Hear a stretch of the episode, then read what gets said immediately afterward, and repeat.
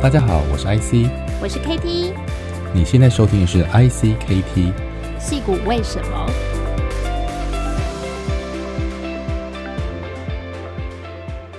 ？Hello，大家好，我是 KT。大家好，我是 IC。欢迎收听戏骨为什么。那今天我们非常荣幸能够邀请到哈，那我在 Berkeley Skydeck 担任 advisor 的这个期间呢，对我非常照顾，也非常帮助我很多的这个 general manager 叫 Sibo。那 Sibo Chen 是目前 Berkeley Skydeck 的加速器的总经理，同时他自自己也是一名那个天使投资人。那在加入 Skydeck 之前，他曾经担任过新创公司哈 Matterport 的伙伴开发跟行销总监的位置，也曾经创办过社群电商平台 Founder It 的营运长啊。那创业之前，他有八年以上的媒体跟影视经验呢。他曾经参过参加过很多跨国电影哈，像是《白银帝国》的制作。那他同时在二零一二年出版过一本书啊，叫《Our Treasury: The Shaping of First Generation Taiwanese Americans》哈，等于在叙述一个这个嗯跨国的这个家族的故事哈。那成为一个台裔美国人，他的背景。那他出生于科罗拉多，并在 U C Berkeley 和牛津大学拥有政治学和经济学的学位，也取得 Johns Hopkins 的国际关系硕士。我们今天非常荣幸可以邀请到 Cibo。Hi Sibo。Hi，大家好，我是陈次普，also known as Sibo in English。Yeah，那 Sibo 是我很要好的朋友，在这个 Berkeley Skydeck，那我看到他非常用心的在经营这样一个嗯创业者的社群啊，同时他呃也带领了一群呃。蛮厉害的专业经理人，在投资，还有在协助创业者。那而且 Skydeck 已经是一个很大的 family，有很多的 advisor、mentors，他们有非常多的事情要处理、要连接。那更巧的是，他也是我们另外一集来宾这个 Brian 的姐姐，right？So you literally be my friend, but also introduce so many good friends for me. So I'm so honored to have you today. Thank you, 谢谢。Yeah. So let me start the, the, the, interviews as a Taiwanese American who grew up in the United States. What kind of impressions and connections do you have with Taiwan? Yeah, I learned that your hometown is in Kaohsiung. Your grandpa and the father were both entrepreneurs. Is that right? That's right. So yeah, basically all of 我全我家人都是还还还住台湾，啊、呃，大部分都是住高雄。嗯哼，嗯，嗯，不好意思，因为我的中文不是讲的很流利，我我也会英文来解释一下。So yeah, every summer I would you know go back to Taiwan growing up and spend lots of time in Kaohsiung with you know all my aunts, uncles, and cousins.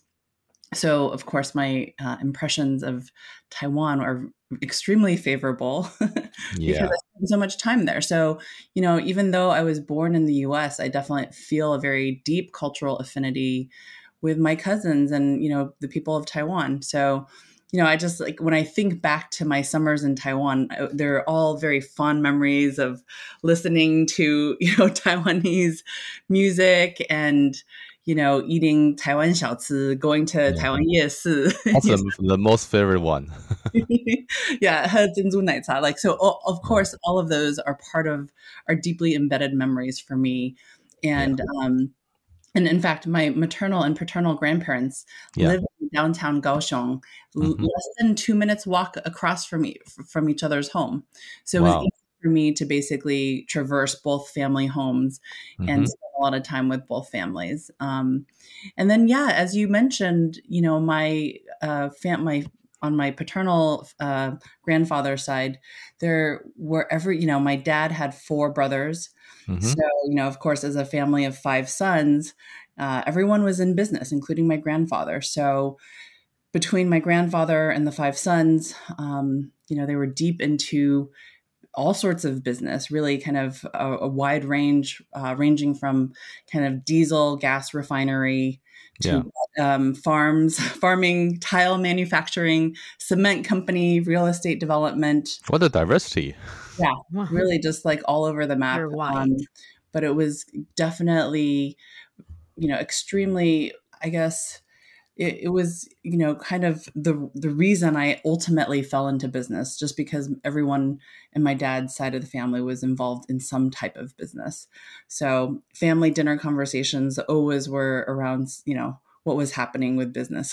so, but you grew up in, in Colorado, not uh, in a family business in the in the first um, maybe in your childhood or or best yeah. to to your your yeah you, you're living here. So Yeah, what kind of the difference between um, when you grew up here and your your father um, come back to Taiwan and and in charge of some business of your family?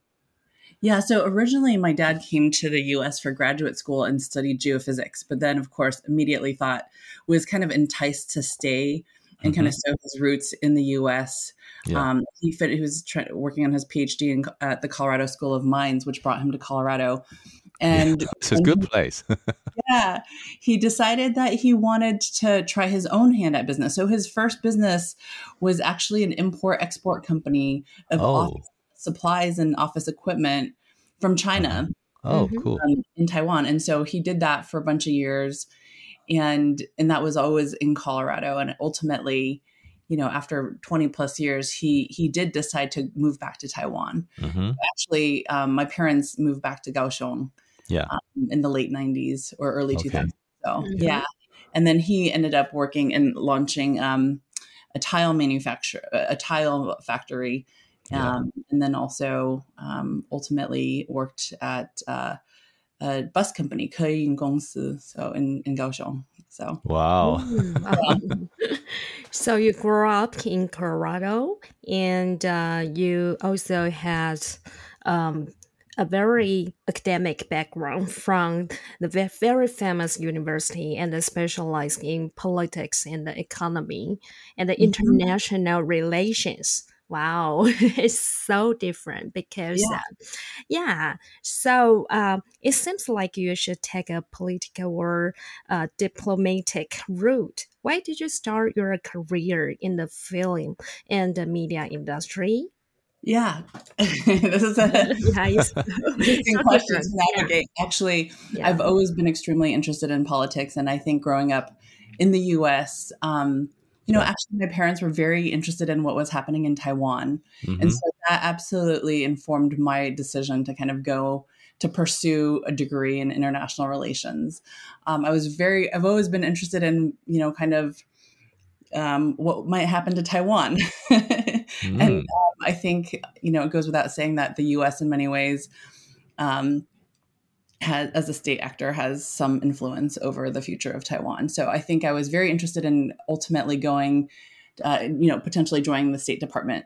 Uh, without going into too much detail, I'll say when I finished grad school, um, the president of the U.S. at the time, I didn't agree with his politics, so mm-hmm. I couldn't really see myself joining the diplomatic corps of the U.S. And so I decided, hey, you know what? What else would I really enjoy you know, in my early 20s. And so that's when I made a U turn and came back to California and I went to Los Angeles and started my career in film. Um, and people always ask me, but why? What's the, you know, overlap between, you know, media and politics? And I just have to say, I, for me, I always kind of am attracted to kind of, you know, working on things that have, you know, impact on society. So yeah. me, yeah politics it's you know about very much about the impact the impact of policies on a you know large population of people and then of course media you know in film you can really move people to and provoke serious thought about what's happening in the world and in life through a different you know form so to me both of them were incredibly interesting and um, i landed in on the doorsteps of hollywood right after graduate school much to my parents dismay you know, just paid for graduate school. Why do you want to Hollywood? And I said, don't worry. Well, at least you, you, you experienced the whole, yeah, the, the golden year, right? Yeah, I did. I, I kind of, um, yeah, the, during the, at least when I first got to Hollywood, things were still, um, you know, it was kind of before the economic downturn of 09. And so things yeah. were still happening and there was a lot of movies. Before the, the smartphone came and the, the Netflix. yeah, exactly. There was still, the distribution of movies was still fairly robust.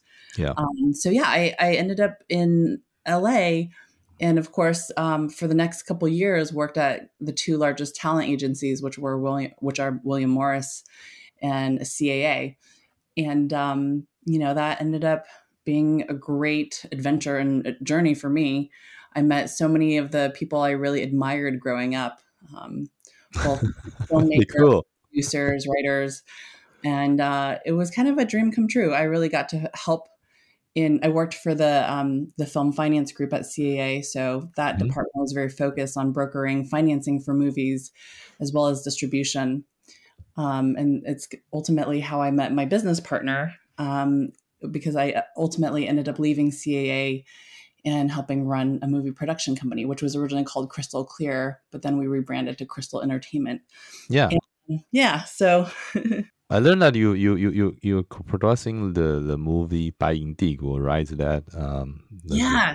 So that's actually through through my time at CAA, that's how I met yeah. um, the director Yao Suhua. So oh, basically oh, yeah. mm-hmm. Yao was the director of uh, Bai Diguo and mm-hmm we met, and I helped broker the distribution for the film at mm-hmm. the time, and then also ended up becoming her business partner. So the the film by Indigo was already in the can and actually was already completed and had just come out of Shanghai Film International Film Festival by the time we met. So for me, um, Christine and I were focused more more on looking at films for investment, and also we launched a game, a video game division, um, and started producing video games which was totally an unexpected but really fun turn for us to try our hand at something that we didn't really understand and know, but then soon kind of really got into the video game world. So yeah, it's kind of you see you, you, establish so many achievements in in your media and the film uh, industry, but so why you leave the media industry and founded founder yes it's a uh, an idea through you and your friend, or what kind of uh, opportunity uh, that you found? So that's the biggest lesson learned after you run the business and starting the, the process uh, after you, uh, years. Yeah. So, you know, by the time that I was working with Christina, I was living in San Francisco. Yeah. And of course, living in San Francisco, you're always surrounded by entrepreneurs, right? Everyone's working at a different startup. Ah, yes.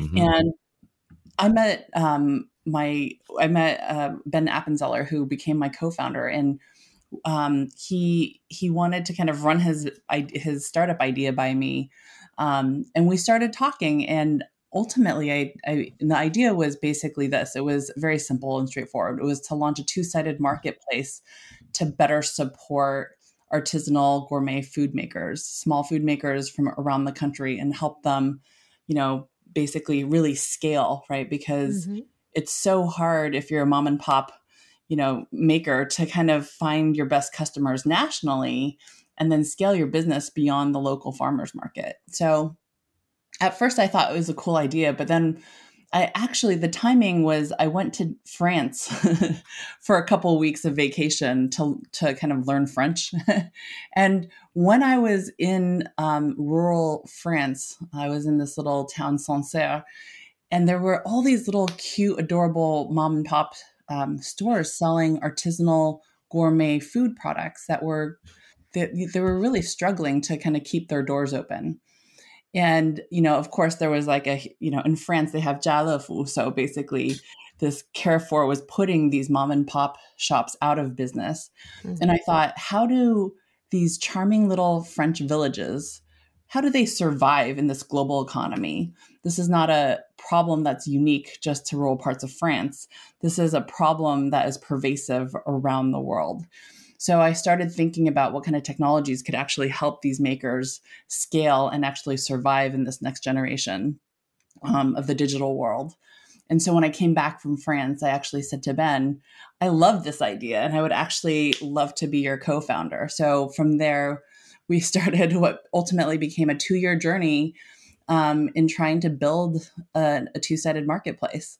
And ultimately, we were get we were able to get over 120 vendors to sign on and sell their products, but we were never able to achieve the scale that we wanted because it is really hard mm-hmm. to launch and run a food tech company in Silicon Valley. Um, I think that the the kind of ROI that VCs typically typically want to see, you don't traditionally see that in food tech. So we weren't able to scale it and ultimately had to wind down. But it was one of the best learning experiences I had uh, in my career, just cutting my teeth, becoming a startup founder, and learning all the different facets of what it means to be a founder. Mm. So after uh, founded the Found Eats. And what's the stage was the company, and when you joined Matterport, so it's a another stop, right? Yeah. And then, yeah. Mhm. So, what kinds of the inst- uh, inspiration did you take on those projects? Yeah. Uh, so wh- right after Found Eats, I was trying to figure out what's next. And um, at the time, one of my friends said, Oh, there's this hot company called Matterport. Um, they're just Series B, 80 people. You might want to check it out. They're actually looking to hire someone to help build out their media entertainment and entertainment division. Mhm. So an introduction was made, um, and I met Matt Bell, who was the chief strategy officer at the time. He was the original CEO of Matterport as well. And it was funny because he was looking to hire someone who was had a background as a startup founder, someone who was, you know, had a lot of initiative and could just like figure things out and run with it. So it was it was a great time to be joining Matterport. Matterport um, last year just IPO'd um, and went public. It's for those that don't know, it's a 3D camera company. So if you're on the internet now and you see kind of a internet a virtual tour of a space, Yeah. um, a 3D tour of a house or building or venue, mo- more often than not, it's created with a Matterport camera.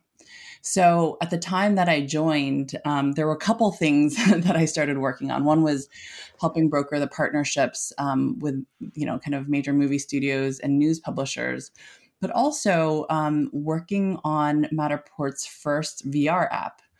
And so, you know, curating all the content that went into their first app kind of fell in my lap. And um, it was a lot of fun. It's really cool to kind of visit so many places in 3D and virtual reality. And Yeah. that, that Yeah. creative kind of curation fell to me. And it was, I, I really enjoyed it. Um, so yeah, those were the things that were, that I, the projects that I worked on while I was at Matterport. Um, so it was a good use of, I would say, my entertainment and media background. yeah. Yeah. you know, having just come off of producing video games with- with Christina at Crystal Entertainment, um, just kind of working on Matterport's first VR app was really fun. So what kind of the, the major customer right now that the company have and um, yeah, I still uh connection with the, the Matterport? Yeah, well, that's a good question. I mean, the if you you know even just go to their website and see they're Yeah. they have their hands Yeah. in all indus- in so many different industries, notwithstanding real estate, Yeah. construction, And Are- like AR, VR or XR, there Mm. will be yeah, a huge Yeah. so or, or even into the Web three industry. Yeah. Yeah. Yeah. So, you know, they, a lot of, I mean, almost a lot of major companies have used their product at this point. Mhm. Even when I left, um, I think their customer base was well in the, you know, to well over, you know, 10, 20,000. So I, I can't really, I mean, it's a couple of years. So I'm sure, um, yeah, they've, they've had a lot of big com- companies work and leverage their technology. Yeah, so now it comes to the year of 2018, which you became an angel investor. Um, uh, is this the first time you, you started doing angel investment, or what kind of investment you, you did in, in 2018? Yeah. So, you know, kind of similar to what I was saying about, you know, when you land in San Francisco Bay Area, Yeah, seems a inevitable that you would cross paths and interact with so many different entrepreneurs. Yeah. But then on the in that same vein, it's almost impossible to eventually start angel investing because you're you know constantly surrounded by entrepreneurs and Yeah. people who are doing really interesting innovative stuff and building interesting tech um, that are constantly pitching for funding so um, the way that i came into angel investing was um, someone that i met through matterport Mhm. was starting his own angel syndicate. So, for those that don't Mm. know, angel syndicates are just like a, a great way to kind of roll up a lot of active angel investors and then basically surface, you know, interesting deal flow. Um, so, most syndicates will have some sort of investment thesis. And in this case, the person that approached me was just starting out his syndicate. So, um, and the first deal that he surfaced to my attention was really interesting. Uh, it was a company called VoiceFlow. So that was my very first angel investment and subsequently um, you know i've joined other syndicates but one in particular hyphen capital run by dave liu is has also a lot of really interesting deal startups that um, that he kind of curates and you know surfaces to angel investors' attention. So I've subsequently also invested in companies like Offsite and Poised, and of course I have to be an angel investor in my own brother's company Room. So that um, those are just I've just only done four investments over the past few years, but look forward to you know being even more active over time. Yeah，在我们继续聊到他在参加 SkyDeck 之前，我小结一下我们刚才聊到的这个 Cibo 早年的这个在媒体的工作，还有在创业，他参加过几个新创公司。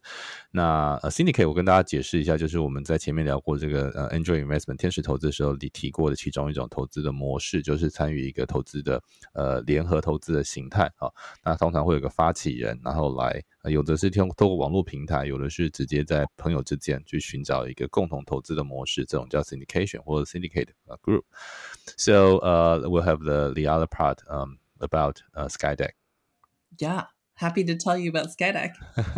yeah, so, so from being an advisor of the Skydeck to becoming a general manager, and how did Skydeck change back then? Yeah, so yeah. um, so when uh, did you um joining the Skydeck? Is that after 2018? Yep. I actually, so at the time, um, when I left Matterport, I was actually, I really wanted to be intentional and move into venture, into VC. Um, and, and I was trying to figure out a way to do that. So I was going on multiple kind of informational coffee chats. And um, one of my friends from who is an alumni of Johns Hopkins said, "Oh, you should really meet Chon Tang, who's the founding partner of Skydeck's fund. Um, so he made an intro, and um, and part of the reason was my friend Leo said, you know, if you what if you, what you really care about is helping founders, then there's no better place to do that than an accelerator. So when I met Chon, he invited me to join as an advisor. Um, and that was at the uh, October of 2018 I joined as an advisor, I was having so much fun working with startup founders, you know, just helping them navigate the various challenges of running a company that, um, you know, a month or two later, Chon and Caroline, the executive director of Skydeck, said, Do you think you would be interested in joining our staff full time? and I, it was by then, it was a no brainer. I was spending a lot of time with founders, really enjoying kind of helping them. Mm-hmm. And so, yeah, basically at the start of 2019, I joined and the team was super small then. So, yeah, the Skydeck has seen a lot of changes. So, you know, again, it was founded in 2012. And when mm-hmm. I joined, it was the start of 2019. Um, but, you know, since the, a lot has changed uh, in the couple years that I've, in the almost four years that I've been at Skydeck, you know, I would say the top three ways that I think I've seen it evolve is one, our international reputation and brand has really elevated, and a lot more startups around the world are aware of Skydeck, right? So um, even though Berkeley Skydeck is part of UC Berkeley, we're not just open to UC Berkeley affiliated startup founders. We're open to founders from all over the world. So if you're a founder based in Africa or Europe or somewhere in Asia, you too can apply, you know, for and are eligible to join Skydeck. So we see we've seen significantly more applications coming from outside of the US. In fact, I and this is just kind of speculative, but I think almost 80% of our deal flow comes from outside mm. the US. Wow. And so that definitely you know certain partnerships have really helped us gain more um, kind of brand awareness. And you know as you know i see we, we're we've worked with lots of taiwanese startups as well. So that's the first thing. The international reputation has really kind of elevated over the past several years. But the second thing i would say is that the advisor network has really expanded. So at the time that i joined skydeck we had just 100 advisor and mentors in our network. And as of last week um, I think we counted 499. So I'm just going to call it 500. Yeah. So our advisors, 85% of them are UC Berkeley alumni, 40% of them are angel investors. Most of them are in tech. Almost all 99% of them are in tech, right? They they have background as either founders or, you know, they there's, you know, some exec in some area of te- you know the tech industry. So all of them are really able to offer their area expertise and really help our startup founders accelerate their growth and momentum. So that's the other, I would say, the second way in which Skydeck kind of really evolved. But third, I would say, and this is kind of tied to you know number one which is the growth of our international reputation i would say the mm-hmm. caliber of startups has gotten really competitive um, and i think there are a couple of reasons for this one you know in 2017 when chon raised fund one which was about $24.5 million and started deploying $100000 in each startup that we selected that really kind of enticed more companies to apply, right? Bef- before 2017, it was Skydeck was purely an incubator, but after 2017, the end of 2017, when um, Chon deployed his first investment, it really kind of changed the stakes. And as of this year, he closed Fund Two, which is 60 million, and that also meant that you know he was now the investments are 200,000 dollars um, for each startup that is selected, and not just 100,000. So that capital, that starting capital is really helpful. That tied to the network and what the accelerator offers have all been kind of real benefits to companies that are really trying to, you know, accelerate and get off the ground fast. 呃，C 伯刚才给我们介绍了这个 SkyDeck 的很多特色哈，那我还是很好奇它跟其他几个加速器有什么不同。So compare with other famous accelerators such like uh, Y Combinator YC or Foundry Global and uh, Techstars. What are the advantage and differentiators of Skydeck? Yeah, well, you know, all all of the accelerators that you've mentioned are are great. Um, YC obviously is the most well known. Um, my brother went through YC, so yeah. experience. So, yeah. um, you know, I almost most of the founders I have spoken to yeah. Um, speak highly of all all three programs. So yeah. um, when you when it comes to kind of talking a little bit more about the competitive differentiation of Skydeck, though. Yeah. Um, you know, a lot of our startup founders have actually been through some of these other accelerators that you mentioned, and so yeah. consistently, I would say the the number one thing that they cite as being really differentiated from Skydeck is that um, we're so hands on with our startups.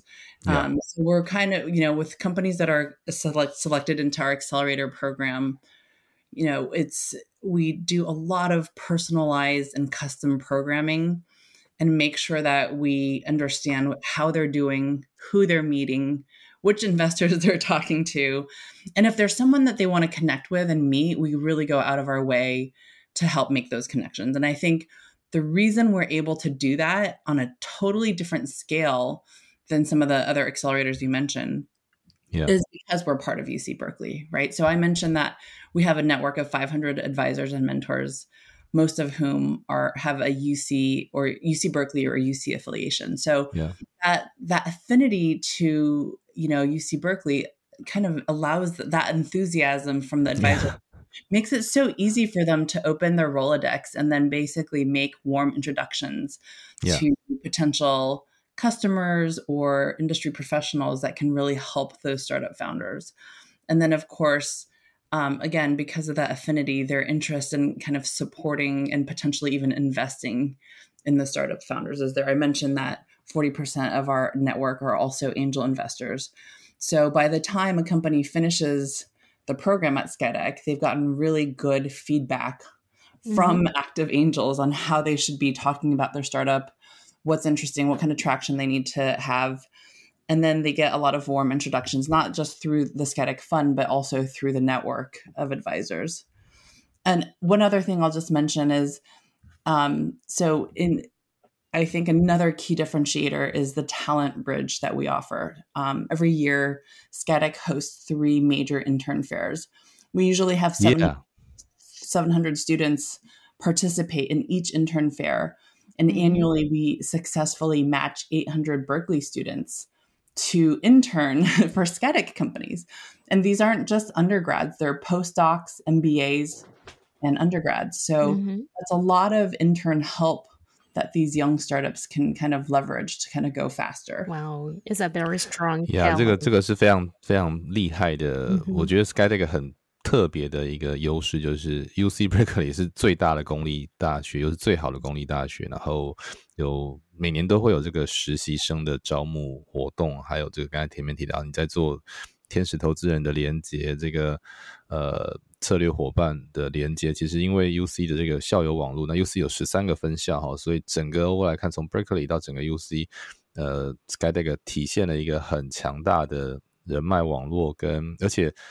跟 Skytech 还有个很厉害的地方是，它是好几个学院的院长共同参与的，包括像工学院、商学院啊，然后现在工位学院的连接也很强，所以其实它不仅是一个学校官方加速器，它也把校友网络跟这个学生的实习的机会都带到了新创公司里面，这是我自己觉得非常厉害的地方。Yeah, so let's continue. Yeah. Very strong the talent networking system. yeah.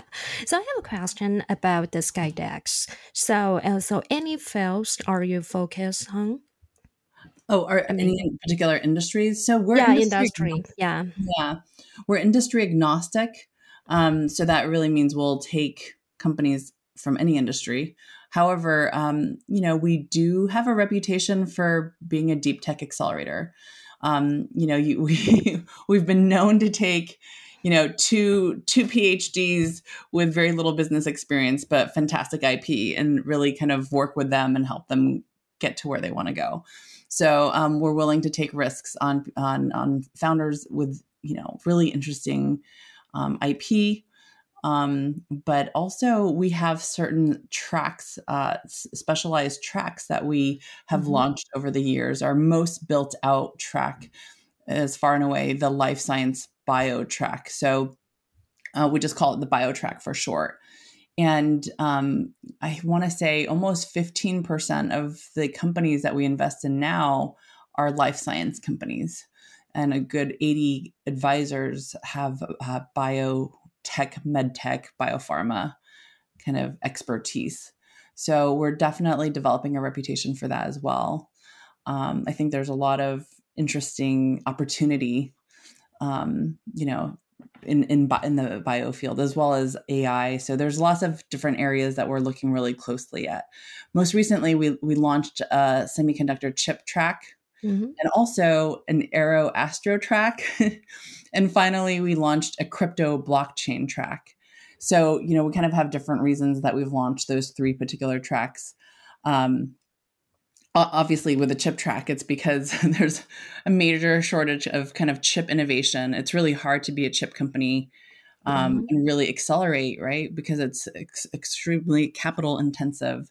So you need all of the kind of help you can get to kind of get your chip company off the ground. Taiwan obviously has really been a leader in this regard with TSMC. Um, and then so the next track, the Aero Astro track, many people may not know that UC Berkeley acquired 37 acres of land in the Bay Area near Moffett Field.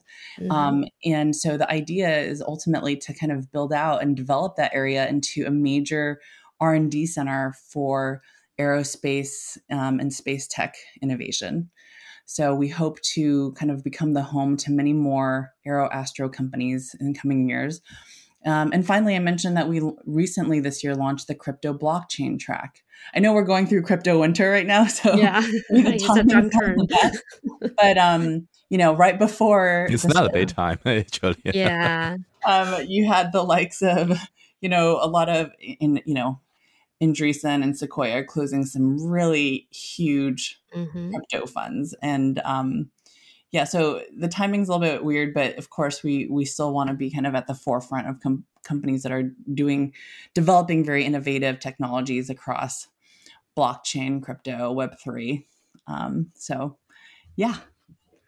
So you mentioned uh, Taiwan. Maybe uh, uh, we have a, a lot of a strong and support about the semiconductor. So in the past few years, the Taiwanese government also com- cooperate with the Skydeck for a long time, and through TTA and ATRA. And uh, to train startups teams to advance the United States. So, do you want to share the experience with um, the Taiwan's government or some technology companies? Yeah, we've, you know, over the past few years, um, we've, we, as you just said, we've been working with a lot of Taiwanese startups that are funded um, through, you know, the Taiwanese government. I think through the Ministry of Science and Technology. And so I can't remember the total number of Taiwanese companies that have come through. I want to say it's somewhere between 10 and 15. Um, mm-hmm. Some of them have come through our Global Innovation Partner Program. Uh, and then some of them have been selected directly into in, into participating with um, our accelerator. And I would say I'm I've always been there are so few governments that are really kind of stepping up in terms of offering real support to mm-hmm. their startup uh, ecosystem. And I would say Taiwan is absolutely one of them. And I think um, there are just a handful of other countries that I can think of that are doing this at the same level as Taiwan. One is Korea, and then also Japan. Uh, interestingly, you know, they're all from Asia, but I would say that in kind of offering this level of backing and financial support, you really are able to see a far more robust uh, startup ecosystem and much, you know, kind of just a, a faster pace of innovation. So uh, I'm I'm really pleased to see that that the, the Taiwanese government is really focused on this as a priority. Um, and I've been, we've all at Skydeck, we've been impressed with the caliber of startups coming out of Taiwan. Obviously, I think it goes without saying that a lot of the um, Taiwan has really focused on some of the life science biotech companies and also the chip companies. Mm-hmm. Um, but in the past two years, we've there there are three Taiwanese companies that actually got accepted into our accelerator, and the accelerator, our accelerator acceptance rate is just one point five percent. It's harder to get into Skydeck than it is to get into UC Berkeley, and we had three Taiwanese companies. And I have to say that the characteristics of Taiwanese startup founders, I'm always blown away. So, for example, we have, you know, one of the founders that immediately comes to mind is Andrea Wang, um, mm-hmm. who is the CEO of Ahead Medicine, and they came through. She came through. Her and her company came through Skydeck originally as a as part of our um, global innovation program, and then you know they made a lot of progress, and then were ultimately accepted the following cohort to the accelerator. And she kind of just embodies the tenacity, incredible work ethic, and curiosity that I see in so many Taiwanese startup founders. Um, I was totally blown away. I always joke with Andrea that she set a record for the total number of advisors that she met um, in when she came through Skydeck the first time. She met 45 advisors for one-on-one meetings. oh, that's crazy. other um, founders had met that many in a short period, and um, I was just totally blown away. But this this level of work ethic is a, hall, a hallmark of what I see from a lot of Taiwanese founders, and I definitely think that gives them the advantage and the leg up they need to actually make it in the U.S. Right? So, yeah, I'm very impressed. 在我们接下来问题之前，那我补充一下，Andrea 是我们呃曾经有访问过，也是这个 Skydeck 呃辅导过的台湾的新创的公司，是在生意领域哈非常杰出的一个创业者。那刚才这个 c i p o 有提到说，他对于台湾创业者的观察是非常认真，也非常的积极，然后呃跟台湾政府这些年的合作，也让他呃充分感受到，那像半导体啦、生意产业啊这几个领域，目前 Skydeck 还有像。呃，新设了像 crypto 区块链的这个呃 track 哈，就是不同的领域别，其实都是在台湾这几年刚好很凑巧，也是台湾这几年在新创领域的比较我们比较专注的领域，所以是一个很好的合作契机。So starting uh, this year, Skydeck has a European base and accelerator program in Milan, Italy. What uh, will you consider establishing a base in Asia in the future, or even have the opportunity to land in Taipei? Great question. Yes, we hope so one day. Um, yes. So yeah, as you said, I see um, in May of this year, Skydeck launched a campus in Europe, and that we've, we're calling that Skydeck Europe. Yeah. In Milan. It's so cool. yeah, and um, Milan. Wow, what's the city? yeah, the city, the city of Milan in Italy has just the government has poured so much money into developing. Mm-hmm physical infrastructure and the mm-hmm. ecosystem, right? So I think that was a really important reason that we chose that area as um, kind of the the campus for Skydeck Europe. But to answer your question, I think you know, for us, the way that we view um, kind of this international expansion is, you know, when we launched Skydeck Europe, it really enabled us to kind of take um, and select startups that really want to focus on, you know, going to market in Europe and really making Europe their first kind of base of expansion, right? So not everyone wants to come to North America or the US to, to kind of launch their company. So in in kind of opening a campus in Europe, that definitely kind of opens the opportunity and the funnel to working with startups that have a different initial focus, regional focus. And um, yes, absolutely. We're definitely very keen and interested in figuring out what this might look like um, in Asia. So we you know we are having just different conversations and trying to figure out what that strategy looks like and where that first um, kind of campus in asia might be if we should pursue that. So um, and so is there an opportunity to land in taipei? There's always that chance right? It really kind of depends on what happens over the next court in the course of the next year or two or three. So we'll see where that goes so, um, so Sibyl, do you have any advice um, if uh, some uh, startups want to apply for the Skydeck Accelerator program? So, what's the criteria or requirements for the teams? Great question. So, yeah, you know, um, I know it seems sometimes like a black box in terms of applying to an accelerator, especially when you're based outside of the US. You don't really know what the evaluation criteria is. For us, at Skydeck, we kind of have four different pillars that we're evaluating startups on. One is the market opportunity. Um, how big is this market? Um, the second is kind of just the IP, the strength of the IP. Mm-hmm. Uh, there are so many startups working on very similar ideas, right? So ultimately, you, you have to be standing on some pretty strong IP to kind of be selected. Um, and then I would say traction is also extremely important. You know, we want to know in the short time that a startup has been working on building their product, how much progress have they made? You know, have they sold to early customers or even if they haven't started generating revenue, do they have users that have indicated strong interests in a product like theirs? And fourth, last but certainly not least, I would say, you know, probably the single most important thing we're really looking at um, as with the case with so many kind of accelerators, um, you're really making an early jockey bet, right? So the team, the strength of the founding team is extremely important. You know, how tenacious are these founders? How hardworking are they? What kind of resilience and grit have they exhibited? Um, and there, it's hard to always kind of be able to parse through that through an application but mm-hmm. usually, by the time we interview um, the founders, you can really get a sense for who they are um, and how they think in the way that they're articulating themselves and expressing themselves.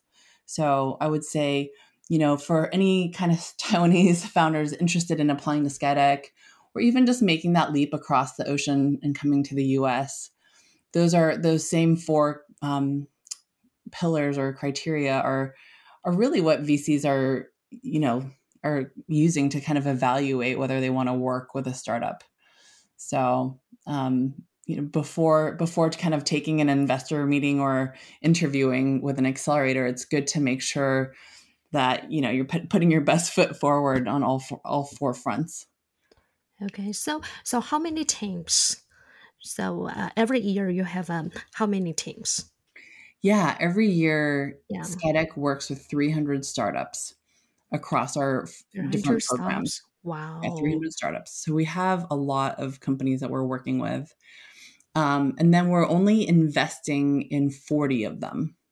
So the 40 companies we invest in, they now get $200,000 each. They go through our accelerator program. The other companies are part of our incubator, where they get a lot of access to similar resources, but they don't receive that investment we have the global the innovation partner program where startups can you know are usually sponsored by a government entity or organization and they have their uh, program fees paid for. And then finally we have the um, berkeley Skydeck europe or Skydeck europe milan program uh, for startups that are interested in kind of expanding in europe. Those companies w- will take about 20 of them a year now and they get 145000 euros.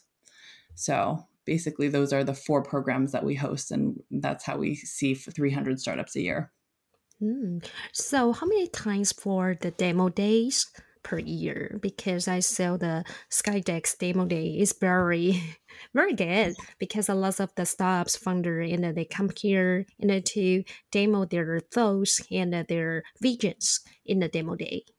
Yeah, so we have yeah. you know a demo day at the end of each program.